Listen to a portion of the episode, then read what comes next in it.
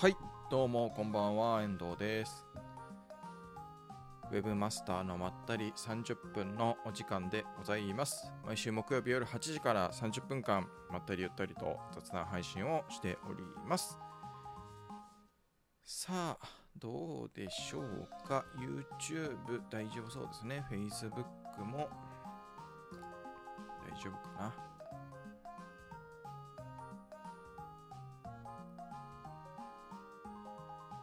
丈夫そうですね。Twitter 大丈夫そう。ん ?Facebook 大丈夫かな？うん、大丈夫そうですね。はい。えーこの配信はですね、Webmaster の手帳の YouTube チャンネル、Facebook ページ、それから Twitter、えーあとは LinkedIn、えー、LinkedIn は私の個人のアカウント、この4つで同時配信をしております。で、えー配信が終わった後は、えーそれぞれ動画が残ります。あとは音声ですね、ポッドキャスト配信をしております。Google Podcast、Spotify、Amazon Podcast、Apple Podcast などなどで配信をしておりますので、気になる方は Webmaster のまったり30分で検索をしていただけたらと思います。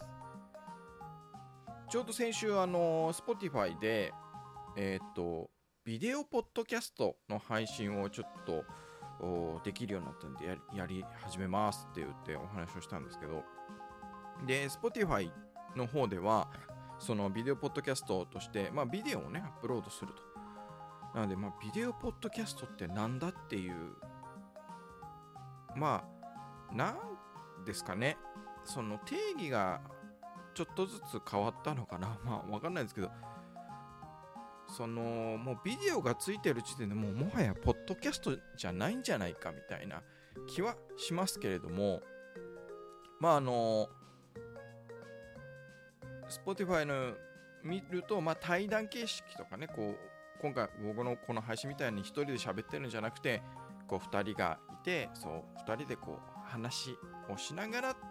何かこうお届けするみたいなのを、まあビデオポッドキャストの方ではやっこう今のところメインというかこんな感じなのかななんて思ったりしたんですけど。まあでもあの Spotify の方で、えー見れますのでビデオポッドキャスト。まあ言ってもねこの配信の映像がただ見れるだけなので、まあ、何か特別何か違うものが見れるとかそういうことじゃないんですけど。まあまあまあ引き続き今後もあの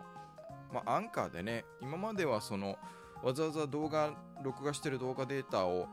えーまあ、編集して最初と最後のね、えー実際にこう配信が配信が始まるというか本編が始まるまでの部分ちょっとカットしてで音声データを書き出してでアンカーで、えーポッドキャストの配信をしてたんですけど、まあ、その音声で書き出すっていう手間がなくなったのであの、まあ、個人的にはありがたいと、まあ言ってもねボタン一つクリックするだけなんですけどまあまあまあ、えー引き続きビデオポッドキャストの方は配信していこうかなと思っております。千田さん、こんばんは。今日もありがとうございます。で今日の話題の一つ目の、そのマイクロソフトのクラリティって、千田さんに教えていただいたのをちょっと使ってみまして、いいですね。っていう話を今日話題一つ目です。で、二つ目は、えーウェブメメディア編集者は、えー GA を使ってない。まあ、なんかこれ海外のイベントかな、カンファレンスみたいなイベントの、えーレポートみたいな記事が公開されてて、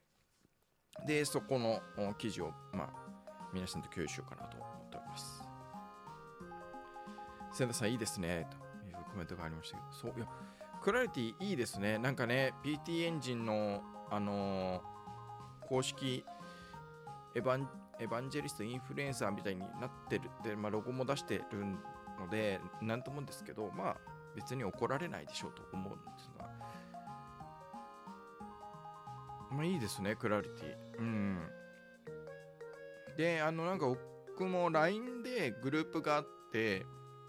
なんか別に僕がなんか、あのーなんていうんですか、えーああやこうやとこう投稿するっていうよりかは、まあ、社会人の方限定ということで、LINE のあのオープンチャットですね。あのオープンチャットで、その社会人でこうウェブマーケティングに関わってる人が、えー、参加してこういろいろこうでもなんかこれどうすんだとか分かんないことがあったりとか何か相談事があった時に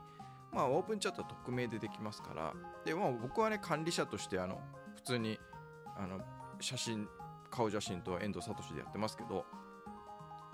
あのそういうのがあって。そこでこのクラリティいいですねなんて投稿したら結構数名なんか使ってる方がいらっしゃってまあでもなんか CSS が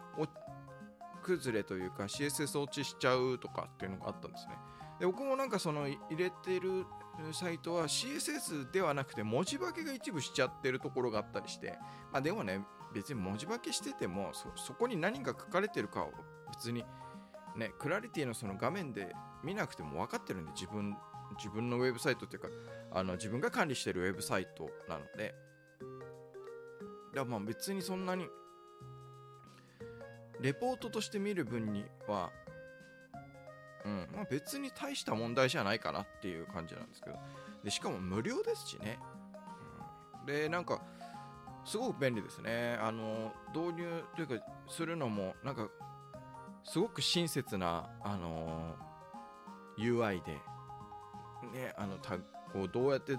えー、ウェブサイトに、ね、実装するかみたいな。Google タグマネージャーでとかこうボタンポチポチすれば簡単に導入できちゃうようなあのうまくこう動線が作られてましたし、まあ、何より便利ですね。特にそのいいなっていうのはやっぱりあのレコーディング機能、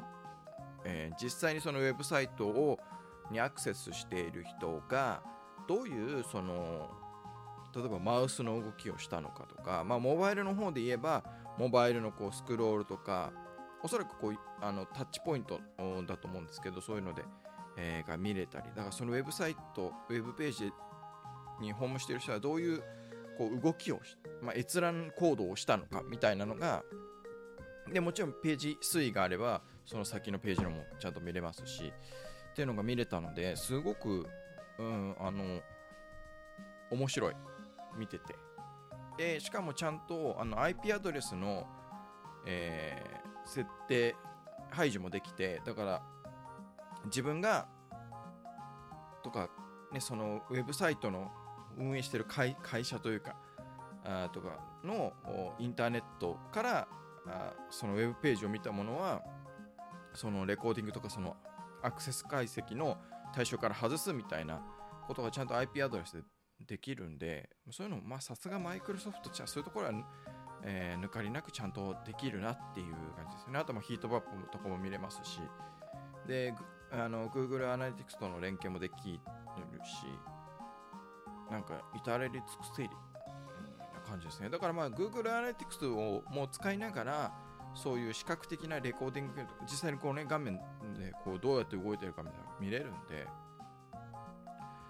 結構僕はあのレコーディング機能っていいなまあ別にクラリティに限らずあのレコーディングその実際のねやっぱ画面で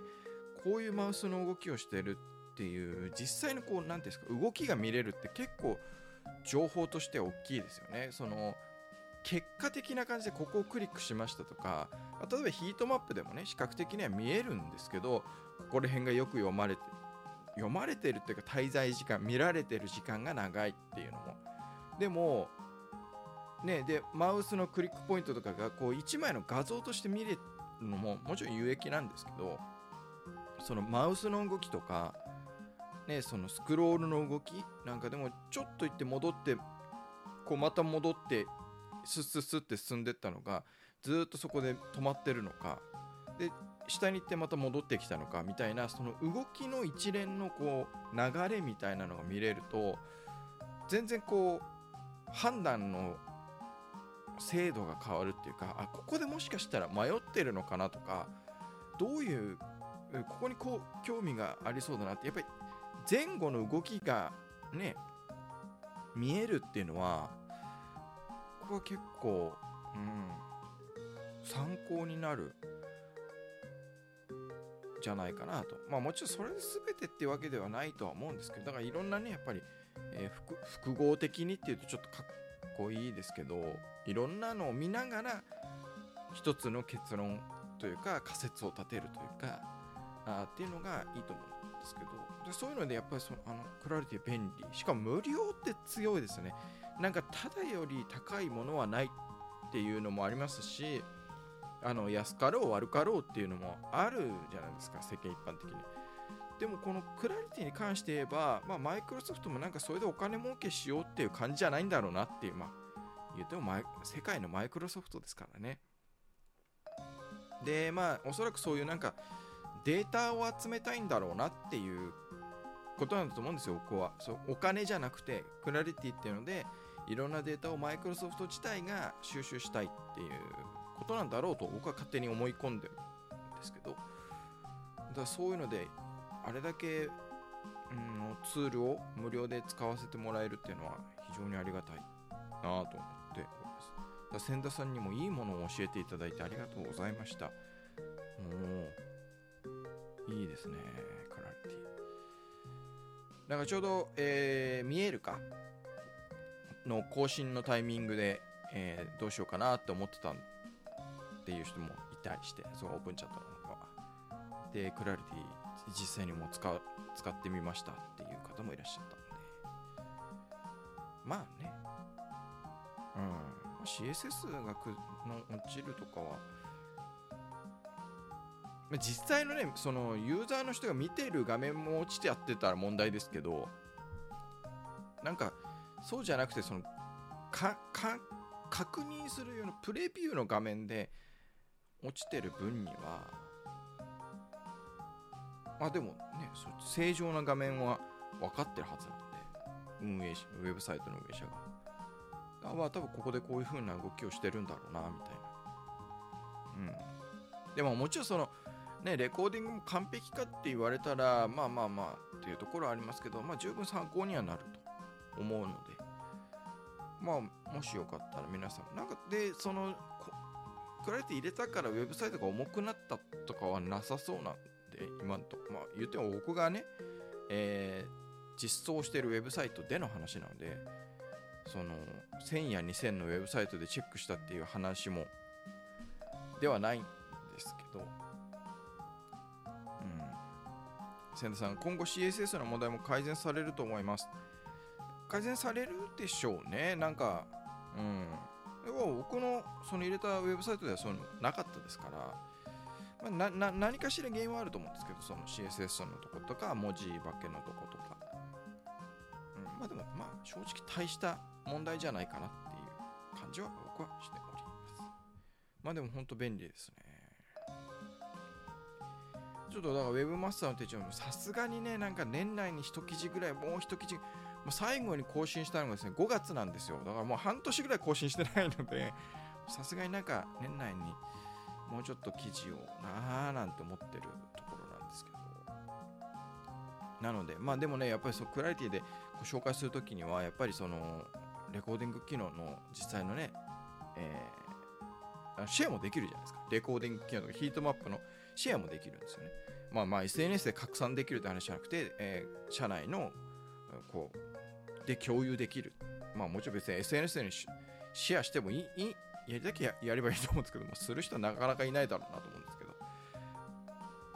まあ、そういうのもあって、まあ、ウェブマスターの手帳に入れるか、あちょっと他のウェブサイトに入れて、まあ、別に見てもらっても構わないようなレコーディングのそういう、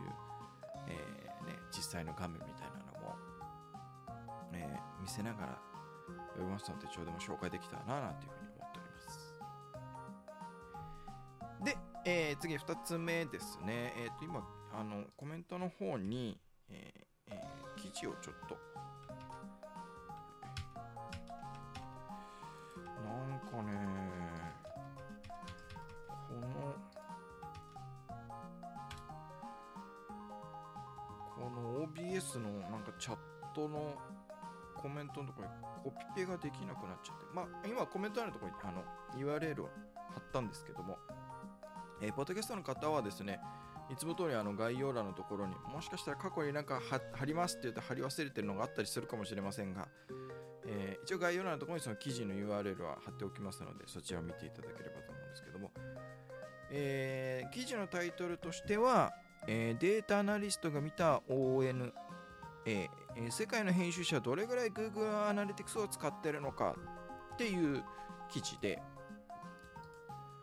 えーと、スマートニースの方かな？スマートニュースの方が、えー、ONA オンラインニュースアソシエーションの年次カンファレンスに参加してきた。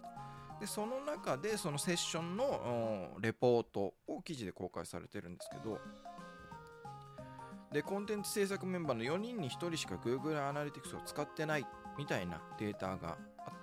が、まあ、そのセッションの中で話されてました。で GA に至ってはコンテンツメンバーの20%しか使ってないと、えー、平均コンテンツ制作メンバーは4人なので1人しか使用してない計算になる。でまあその Google アナリティク使われてない理由っていうのがまあそのあれですね、えー、使い方がわからないとかなんかそういうことが使いにくさ分析ツールの使いにくさとかあっていうのが挙げられておりましたということですね。で、あとまあなんかコンテンツワークフローっていうことでその 分析方法とか、えー、各担当者が個人でできる分析方法記事の評価方法みたいな書くべき記事を見つけるとかストーリーヘルスとかね読者ロイヤリティとかいろいろ書かれてますので気になる方ぜひこの記事あの読まれるといいんじゃないかなと思うんですけどあとまあ TikTok の話とかも書かれております。でまあなんかねその記事を読みながらえー、なんて言うんですかねあのそのコンテンツ制作メンバー4人っていう、まあ、これ世界の編集者っていうことなので、まあ、言っても世界って言ってもまあアメリカなんだろうなというところなんですけど あのー、ウェブメディアのコンテンツメンコンテンツ作成メンバーが4人まあ、なんか個人的にちょっと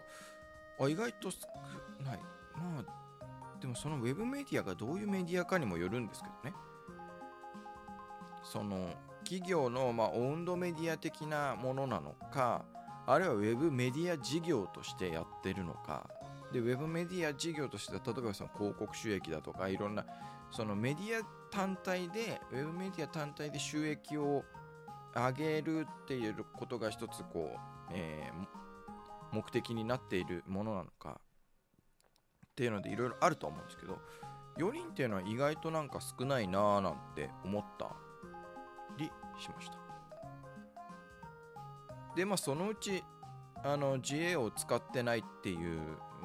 まあ、使ってないっていうか見てないってことですよね。GA 自体はそのウェブメディアでは使ってるけどその GA のデータを見てないって、まあ、GA を開いてないっていうかね、えー、っていうことみたいなんですけどまあでも僕正直そのウェブメディアにしても全員が見る必要って、まあ、あるのかなっていうところもある。思うところで、まあ、もちろんねそのメンバーおのおのが、えー、違うそのウェブメディアでも部分を担当してると。例えばウェブメディアのそのコンテンツ制作でも SNS 担当とかそういうね担当が分かれてると。いうことであればまあ見て、えー、おいてもいいんじゃないかなとは思うんですがでもまあ正直誰か一人が見てなんかレポートでこうこうこうなってるよっていうのを共有すればそれでいいんじゃないのっていう一人一人がわなんかこうなんていうんですか縦割り的にそのデータを見て一人一人が分析をして一人一人がっていうのはなんかすごく生産性が悪いというか効率よくないんじゃないかなってちょっと思っちゃったんですけど。なんかせっかくそう制作チームでやってるんだったらチームの誰かが分析が得意だとか分析するのが好きだっていう人が見て、えー、こうだよこうだよこうだよってまあね人数4人だとそこまでやってられねえっていうその人手のねが足りないっていうその1人に分析のところの負荷がかかりすぎちゃうからおのおのがやってくれっていうことなのかもしれないんですけどまあなんかねその、まあ、状況によってですけど全員が別に見る必要はないんじゃないかなっていうふうには思う思うんですけどまあ見れたら見れたっていいと思うんですけどね。どっちかって言ったらなんかねミーティングみたいなんで、まあ、週に1回とかでその4人まあ4人だとしてですよ。4人で集まってそのミーティングの中でデータを見てここはこうだねああだねっっていうようななんか情報共有も含めてでここはこういう風になってるからこうした方がいいねああした方がいいねみたいな話をした方がいいんじゃないのかなという気は、まあ、一概にちょっとこの記事だけでどうどういうことなのかっていう、うん、ところではありますがこうざっくり読んで感じた印象としてはそんな感じかなというところなんですよね。でまあこの記事の中ではその書くべき記事みたいな、えー、ものもあって、えー、まあ、それはなんか見た方が、まあ、より効果的というかいいだろうなと思いますしあのー、まあ、記事公開後1時間3時間5時間で流入元のトラフィックをチェックしてっていうのもあるんですけど、まあ、そこなんかどうなんですかね。まあ、1000人でウェブそういうメディアのコンテンツ担当をやっててそこまでやってられないっていう人もいるだろうし、まあ、そこはまあそのウェブメディアのボリューム感とか作業のボリューム感だとは思うんですけど。うん。でソソーシャルの流入が少なければ再度ツイートするなどフォローするって書いてあるんですけど。いやもう別に関係なくツイートすりゃいいじゃんっていうふうにも正直なんか思っちゃったりとか。うん。でもなんか記事が、どれが、どういう記事が反応が良くて、この記事はなんか全然あの反応悪いなみたいなのは、まあまあ見といた方がいいと思うんですけどね。うん。で、やっぱ大体なんかまあ、うん、まあ、記事も書いてありますよね。分析担当者は多くのデータシステムを簡素化してしまい、分かりやすいデータを共有することで、えー、PV が高い記事に評価が集まる傾向にありますと。うん。あの、あると思うんですよ。結局。まあ、データ数が多いっていう。で逆にこう埋もれちゃってるあの記事というかコンテンツとかもが逆にこう、ね、そのまま埋もれたまんまになっちゃうみたいな。ところも、まあ、あると思うんですよね。うん。エンゲージメントから逆算する視点も大事だと改めて認識しました。そうですね、本当そうだと思いますね。なんか、別に PV っていうより結局エンゲージメントとか、まあ、コンバージョンとかね、えー、っていうところじゃないかなと思うんですけど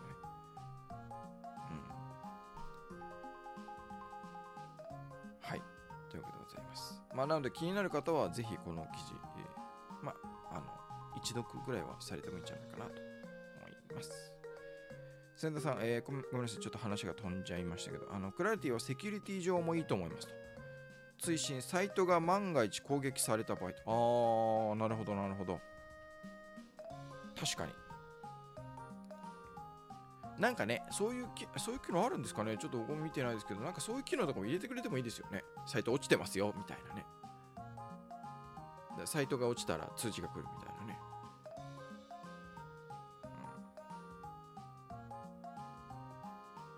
そういうのも入れてくれて。いや、なんかもうもう無料でやってもら、作ってもらって、提供してもらってるのに、要望ばっかり増や増やすのはなんかあれですけど。いやー、便利ですね、ほんとこれ。だそういうのは、まあまあ、なんかね、こう、大手がそういうのやっちゃって、ね、あのー、他のね、まあ、それこそ PT エンジンとか、いろんなツールがね、つ潰されちゃうみたいな、大きな脅威になるみたいなことも、まあ、あるとは思いますが、まあ、それはね、なんかやっぱり、クラリティにないところ、まあ、例えば PT エンジンで言えば、クラリティと比較をした時に何がいいかっていうとやっぱり今の PT エンジンはそのまあただの分析ツールだけではないっていうところですよね。あのウェブサイトの、まあ、PT エンジンの画面でウェブサイトの表示を変えることができるんで表示を変えるというと、まあ、ちょっと言葉が足りませんけど例えば、まあえー、ウェブサイトのここの画像ここの画像を今使ってる画像を A として、